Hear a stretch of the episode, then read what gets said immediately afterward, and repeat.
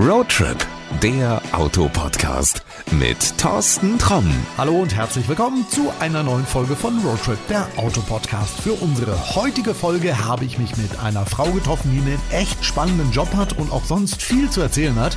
Dafür bin ich dann bis zum Nürburgring gefahren eigentlich kein Ding, dauert von mir aus so ungefähr drei Stunden. In diesem Fall waren es dann aber mal vier Stunden. Warum? Unterwegs sind allerlei verrückte Sachen passiert. Also Baustellen, dann gab es eine geklaute Autobahnauffahrt, konnte man gar nicht drauf fahren. Bin ich dann irgendwie durch Dörfer gefahren, um überhaupt auf diese Autobahn zu kommen. Dann gab es natürlich auch Staus und so dieses typische, was man heute so von Autobahnen kennt. Naja, egal. Nach vier Stunden bin ich dann auf jeden Fall angekommen und habe Flavia Fernandes getroffen und die hat mit mir ein bisschen geplaudert. Flavia, du hast einen spannenden Job. Ja, ich glaube, mein Job ist etwas außergewöhnlich, besonders für eine Frau. Äh, ich bin Subjektivtestfahrerin bei Hankook. Kann ich jetzt mal fragen, was du objektiv bist? Viele Sachen, aber mein Job ist, Reifen zu überprüfen, nur mit meinem Gefühl. So, ich fahre Trockenhandling, Nasshandling, Komfort, Geräusch, alles. Und ich bewerte die Reifen nur für mein Gefühl. Also das heißt, du bist eigentlich die Maßeinheit, dass der Reifen gut ist oder schlecht ist und nicht irgendwelche Zeiten oder Bremswerte oder sonst irgendwas? Genau, wir prüfen Reifen von unserem Gefühl. Wir testen die Reifen in besonderen Situationen, natürlich in die Grenzbereich, in die ganz normale Fahrweise, dass ein Kunde würde dann fahren. Und wir überprüfen, welche Reifen besser passen zu jedem Auto, das wir testen. Zum Beispiel, ich arbeite mit die OEMs. Das bedeutet, ich arbeite mit großen Autoherstellern, zum Beispiel Audi, BMW. Und äh, mein Job ist herauszufinden, welche Reifen besser zu dieses Auto passen. Viele wissen das nicht, aber man kann nicht einfach einen Reifen von einem Audi auf einen BMW bauen. Also ja, man kann das, das ist technisch möglich, aber das Auto fühlt sich komplett anders an. Genau, jeder Reifen ist gebaut in eine bestimmte Spezifikation. Das heißt, jeder Reifen muss mit kleinen Änderungen gebaut in einen Weg, dass die würden besser für diese spezifische Auto passen. Du kannst natürlich die gleiche Reifen mit die gleiche Größe für ein anderes Auto kaufen, aber diese besondere Spezifikation ist für jeder Hersteller anders eingestellt. Und wir aus Hankook, wir bauen die beste Möglichkeit, außer die Konstruktion, für jedes Auto. Wie denkst du jetzt darüber? Mein Nachbar zum Beispiel fährt auch ein Audi. Den hat er natürlich gebraucht gekauft und dann hat er sich erstmal für dieses Auto kurz Zeit später dicke Alufelgen bestellt von einem Hersteller, von dem ich noch nie was gehört habe. Und dann hat sie mir gesagt, du, wenn dann irgendwann so eine Spedition klingelt und vier Reifen bringt, die sind dann für mich. Nicht kam dann diese Spedition und die Reifen waren von einer Marke, die ich nicht kenne, aber made in China. Das ist nicht das Problem, woher die Reifen kommt. Die wichtige Sache ist, sind diese Reifen für dieses Auto gebaut oder produziert oder entwickelt. In unserem Fall, wir entwickeln die Reifen für jedes Auto. Das bedeutet, in die Sidewall von jedem Reifen, das wir gebaut, ist ein Marker, das bestimmt, dass diese ist ein Originalreifen für dieses Auto. So, man kann das schon wissen, ob man hat ein Nacht so in die Replacement Market ein Reifen gekauft, das gehört zu deinem Auto oder nicht. Oder das ist zugelassen für dein Auto oder nicht. Also er hat zu mir gesagt, du, ist egal, die waren billig und ich habe die bei Amazon geschossen und ja, schwarz-rund Loch in der Mitte.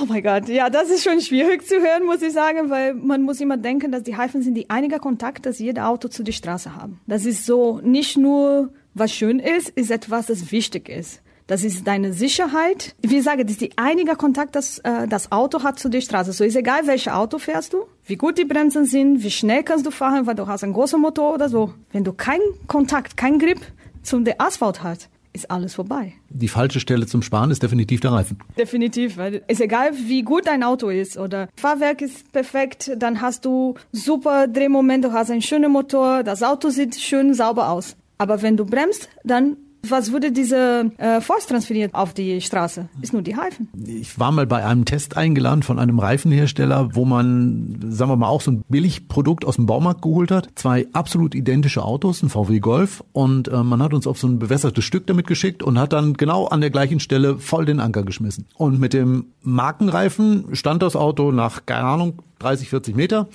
Und mit dem chinesischen Reifen ist dieses Auto noch, glaube ich, an der Stelle mit 20 km unterwegs gewesen. Brauchte also wesentlich länger, um zu bremsen.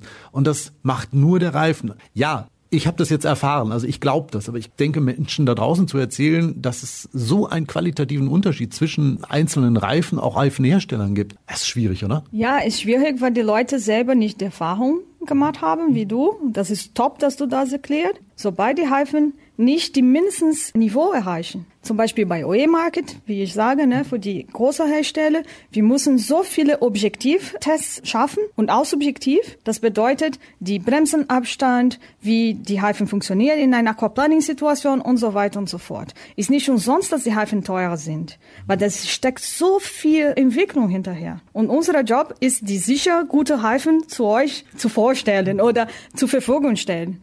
Und wenn man einfach sagt, okay, ich kaufe die billigste, weil das ist mir egal, dann das kann auch ganz schief äh, laufen. Ne? Das, das Leben ist nicht immer so Blümchen. Du stellst es ja erst einmal fest, wenn es zu spät ist. Also wenn der Bremslicht dann doch zu lang war. Doch, ja. Oder äh, die, die Bremsabstand äh, bei einem Originalreifen, ich sage über Hankook, egal, anderer Firma, ein Originalreifen muss in 50 Meter dieser 80 Kilometer runterbremsen. Und dann kauft jemanden eine Reifen, das ist einfach nicht für dieses Auto zugestellt oder das einfach günstiger für egal welche Grund, dann brauchst du 60 Meter. Wie viele Autos hast du schon getroffen, wenn dann das passiert? Gut, wenn wir jetzt mal überlegen, vier Meter irgendwas ist ein Auto lang, also dann hast du zumindest schon mal zwei Autos Kernschrott gemacht. Ja, das ist nicht schön, oder? Nee, ich glaube, das müsste man viel öfter den Menschen beibringen, dass das wirklich doof ist. Ein anderes Thema, wo du wahrscheinlich auch sofort steil gehen wirst, ist dieses Thema, ich brauche keine Winterreifen. Bei uns in der Region gibt's gibt's ganz viele, die sagen, nee, brauche ich nicht. Also ich fahre nur relativ wenig und ich komme damit schon durch. Die Reifen sind ja noch neu, die haben ja noch acht Millimeter Profiltiefe. Ja, so besonders hier in die Eifel, man muss sagen, ohne Winterreifen gehst du nicht so weit, ne? Naja gut, es leben ja nicht alle in der Eifel, aber bei uns im schönen Lipperland, ja, in Detmold meinetwegen. Gut, wenn es schneit, dann hast du manchmal auch ein Problem, aber dann sagen die immer, ja, lass ich das Auto halt drei Tage stehen. Ja, aber den Rest des Winters ist es ja auch noch kalt und es kann ja auch noch mal irgendwie Eis oder ähnliches geben. Das ist ein super Punkt. Die Gummi von die Reifen, die Material ist so gemacht, dass die Einfluss und die Temperatur auch was bringt. So natürlich in niedriger Temperatur ein Sommerreifen würde nicht so gut funktioniert, wenn das wärmer ist. Deswegen wir haben, wenn wir testen, wir haben auch bestimmte Grenze, mit wie viele Grad darf ich die Sommerräder fahren und ab wie viele Grad soll ich das gar nicht mehr machen und mit Winter sowieso. Und deswegen ist schon wichtig, wenn man denkt, nochmal, ist die einige Kontakt, das ich habe mit dem Straße. Wenn ich nicht die richtige Schuhe habe, wie kann ich rumherum laufen? Ich kann das ganz einfach sagen. Gehe ich laufen in den Wald, mit ein High Heels? Nee, mache ich nicht. Ich würde dann ein vernünftiger Running Schuh haben oder so. Man muss immer denken, für was ich was ich würde machen und welche Reifen besser passt. Natürlich, du würdest nicht jede Woche die Reifen wechseln, aber in besonders Saison finde ich schon extrem wichtig, die richtige Reifen zu haben. Es gibt die All-Season-Reifen, ne, die ganz, äh, ganzes Jahr Reifen, aber wir alle wissen, die würde nicht 100% gut passen zu jeder Situation. Wenn man nur in Stadt, wo kein Schnee rumliegt, das wäre keine Katastrophe. Wenn jemanden ständig in die Eifel fahren oder so, funktioniert nicht. Also in Köln zum Beispiel wäre es egal, weil äh, wenn es schneit, dann geht sowieso nichts, dann kannst du eh nur mit der Bahn fahren. Das sagst du. Ich komme aus Brasilien, wie du weißt, und deswegen ich habe diese Erfahrung nicht nicht so deutlich, ne. Aber diese elf Jahre, dass ich in Deutschland bin, ich kann mir schon so von meinen einiger Erfahrung. Ich habe in Hannover lange gelebt und die Winterhede war schon sehr wichtig. Du hast jetzt eigentlich eine super Überleitung gemacht. Lass uns mal ein bisschen drüber reden. Du kommst aus Brasilien. Das mag man schon an deinem Namen vermuten, dass du nicht unbedingt in der Eifel geboren bist. Was hat dich denn von Brasilien überhaupt nach Deutschland verschlagen und wieso entwickelst du jetzt Reifen mit? Ja, das ist ein bisschen lange Geschichte. Wie ich sage, ich bin schon äh, seit elf Jahren hier in Deutschland gelandet. Ich bin ein Auto verhuckt, hast du auch eventuell schon gemerkt. Ich habe angefangen mit Kfz-Mechaniker. Ich habe schon Kfz-Mechaniker nicht nur studiert, ich war auch in Werkstatt eingestellt. Ich bin nachher dann zu meiner Uni gegangen. Ich bin Automotive-Ingenieur auch. Und äh, ich habe angefangen mit einem anderen Reifenhersteller in Brasilien Reifen zu entwickeln, bis ich dann zu dem Testbereich gegangen bin ich liebe nicht nur Reifen, ich liebe Autos und alles, das mit Motorsport und Geschwindigkeit zu tun habe. Und wenn ich die Chance gehabt habe, Deutschland zu ziehen, in die große Automotivindustrie, ich habe diese Chance genutzt und dann, seit dann, ich bin ein Subjektivfahrerin. Du hast in Brasilien gehört, es geht nach Deutschland, da leben VW, Porsche, BMW, Mercedes, Audi, da will ich hin. Es hat dir keiner irgendwas über das schlechte Wetter erzählt? Da habe ich das wirklich nicht getan. Das war meine Priorität 10 eventuell. Priorität 1 war für mich die Entwicklung von die besten Autos in die beste Automotivindustrie es gibt und in die schönste Strecke wie Nürburgring zu arbeiten. Das war immer mein großer Traum. Bevor du hierher gekommen bist, kanntest du Deutschland nur aus dem Fernsehen, aus dem Internet oder, oder was? Lustigerweise in 2009 habe ich ein Porsche-Tour in Stuttgart gemacht. Ich habe extra von Brasilien hierher geflogen für ein schönes Wochenende in Stuttgart in der Schwarzwald. Absolut Hammer. Ich habe mein erster Porsche in meinem Leben gefahren. Das war eine mega Erfahrung. Das war meine Know also mein Knowledge von Deutschland gewesen. Ne? Und dann, wenn die Chance in 2011 nach Deutschland zu ziehen da war, ich dachte, boah, ja. Und war schlecht Wetter, ne, apropos. Damals war schlechte Wetter, wenn ich hier war. Aber für mich, ich könnte nur über die Porsche und diese schöne Sechszylinder-Geräusch denken und die schöne V8 und äh, auch Nürburgring. Und ich dachte, nee, ich muss das machen. Jetzt erklär mir mal, du hast deinen ganzen Freunden, Verwandten, Bekannten in Brasilien gesagt, ich gehe nach Deutschland. Und die haben alle gesagt, du bist verrückt. Jeder weiß, dass ich ein bisschen verrückt bin.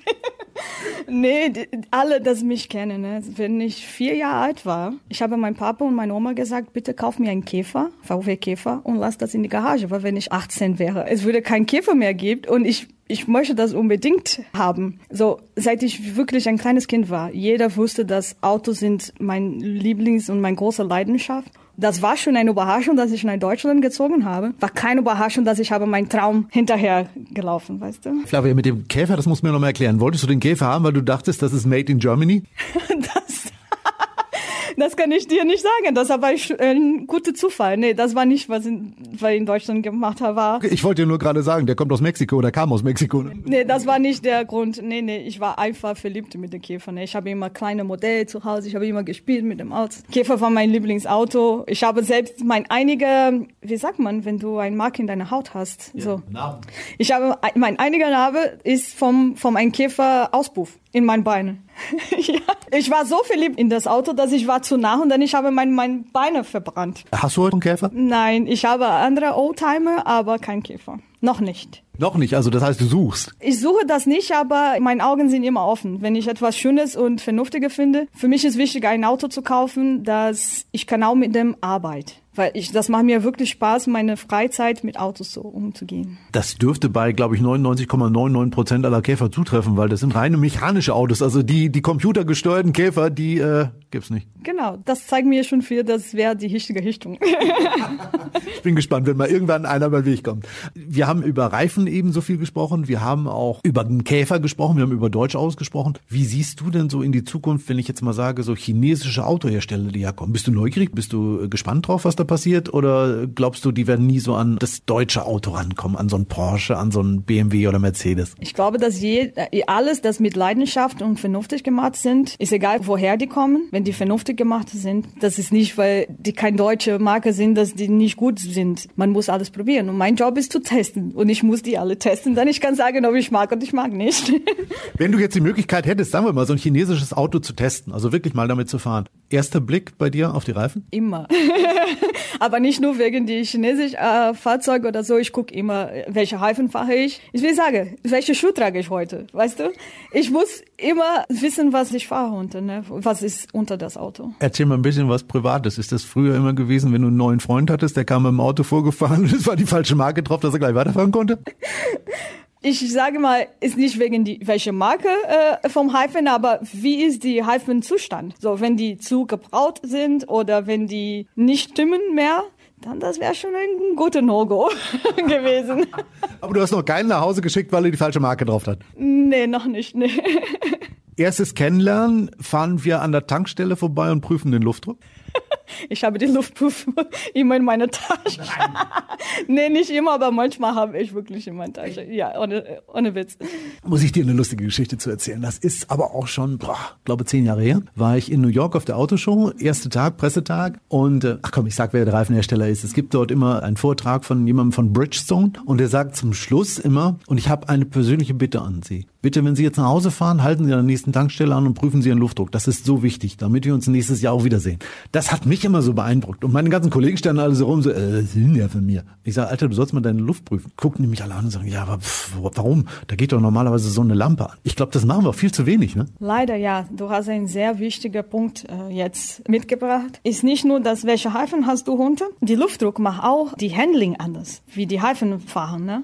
Du kannst nicht optimal Verhältnis haben von den Reifen, wenn du die falsche Luftdruck hast.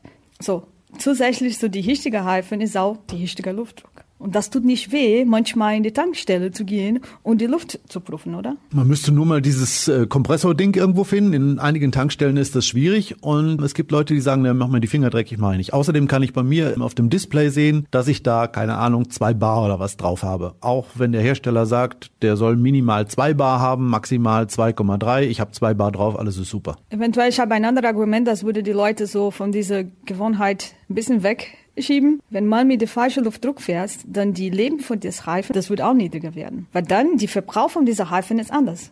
Sicherheit ist die Hauptargument für mich. Aber wenn das ist nicht genug für die Leute, okay, dann musst du deine Reifen eventuell schneller wechseln oder würdest du dann mehr Benzin brauchen, wenn du die Falschluftdruck nutzen. Ist das so schwierig zu verstehen, wie wichtig das ist?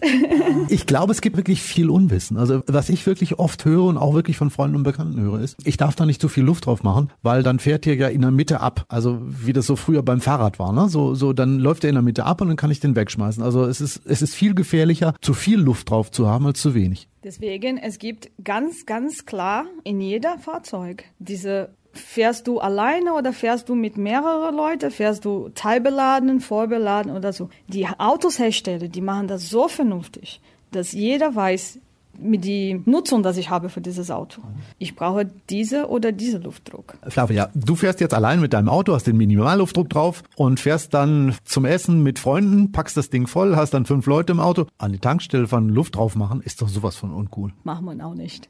Aber ich hätte aber, zum Beispiel machst du ein lange Heise mit deiner Familie, ich würde dann das Auto voll parken. Natürlich musst du die Reifenluft kontrollieren. Das ist normal, oder? Weiß ich nicht. Jetzt darfst du mich gleich beleidigen, wenn ich es falsch mache. Ich gebe zu, ich bin da auch relativ faul. Aber ich fahre bei mir im Auto grundsätzlich einen Maximalluftdruck, weil ich immer sage, ist egal, wenn ich irgendwas reinpacke oder so, brauche ich nicht immer runterlassen. Und ich fühle mich damit irgendwie besser. Also das Auto, finde ich, setzt spontaner Lenkbefehle um und äh, ich, ich finde, das fährt sich besser, als wenn ich da den minimalen Luftdruck drauf habe, dann fährt das irgendwie wie so ein nasser Schwamm. Ja, das kommt auf, welches Auto fährst du, wie fährst du, das so gibt viele Einflüsse.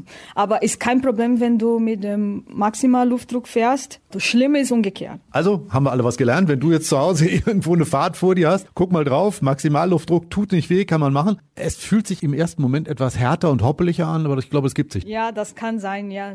Besondere Autos sind mehr empfindlich für die Reifendruckunterschied. Aber wie du sagst, am Ende fährst du sowieso sicher und würdest du keine Schaden zu deinen Reifen oder zu deinem Auto machen. Lass uns mal ein bisschen in die Zukunft gucken. Wenn wir uns jetzt hier in zehn Jahren wieder treffen, dann werde ich dich wahrscheinlich mit einem Elektroauto besuchen. Du wirst auch mit einem Elektroauto fahren. Wird das für dich aus, aus der Sicht des Reifen anders werden? Oder ist so ein Elektroauto eigentlich auch nur ein Auto, was vier richtige Reifen braucht? Ist schon anders. Die Anspruch von meinem Elektrofahrzeug, besonders in die Geräusch- und Komfortbereich, die sind anders. Und so Geräusch sowieso, weil die Autos haben dann kein normales Geräusch vom Motor. Und natürlich die Anspruch für solche Autos ist deutlich höher. Heutzutage, wenn du einen normalen Verbrennmotor äh, fährst, dann hörst du viele andere Geräusche. Und wenn man ein Auto, das mit weniger Isolierung hat, dann hörst du auch normalerweise die Reifen. Man hört immer die Reifen, aber wenn du ein Elektrikfahrzeug hast mit kein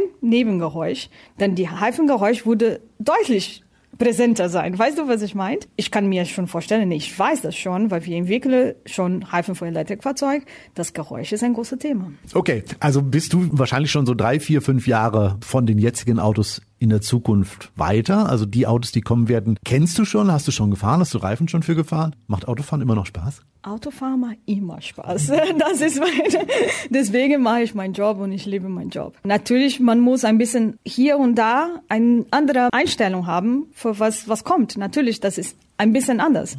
Ist genau wie 20 Jahre früher. Welche Autos haben wir gehabt? Weißt du, was ich meint? Äh, so natürlich, die Industrie ist in einer ständigen Entwicklung. Das würde immer sich ändern. Aber Gott sei Dank, sage ich mal, wir brauchen immer noch Leute wie wir, das mit Gefühl und mit unserer Erfahrung sagen können, was passt und was passt nicht. Oft wir testen zum Beispiel sechs, sieben, acht Sätze das sind genau die gleiche Profil, aber mit kleiner Änderung in die Konstruktion. Und wir nur mit unserem Gefühl, wir schaffen zu sagen, welcher Reifen besser oder schlechter ist. Und das ist nur von unserer Erfahrung, von unserem Gefühl. Das kann bis jetzt, ich hoffe, das bleibt so, keine Maschine kann uns übersetzen. Nee, ich glaube, der Roboter, der, der wirklich das, das auch merkt, wie sich das Auto anfühlt, den, da musst du keine Angst vor haben. Also du hast einen krisensicheren Job, ne? Hoffentlich, ja.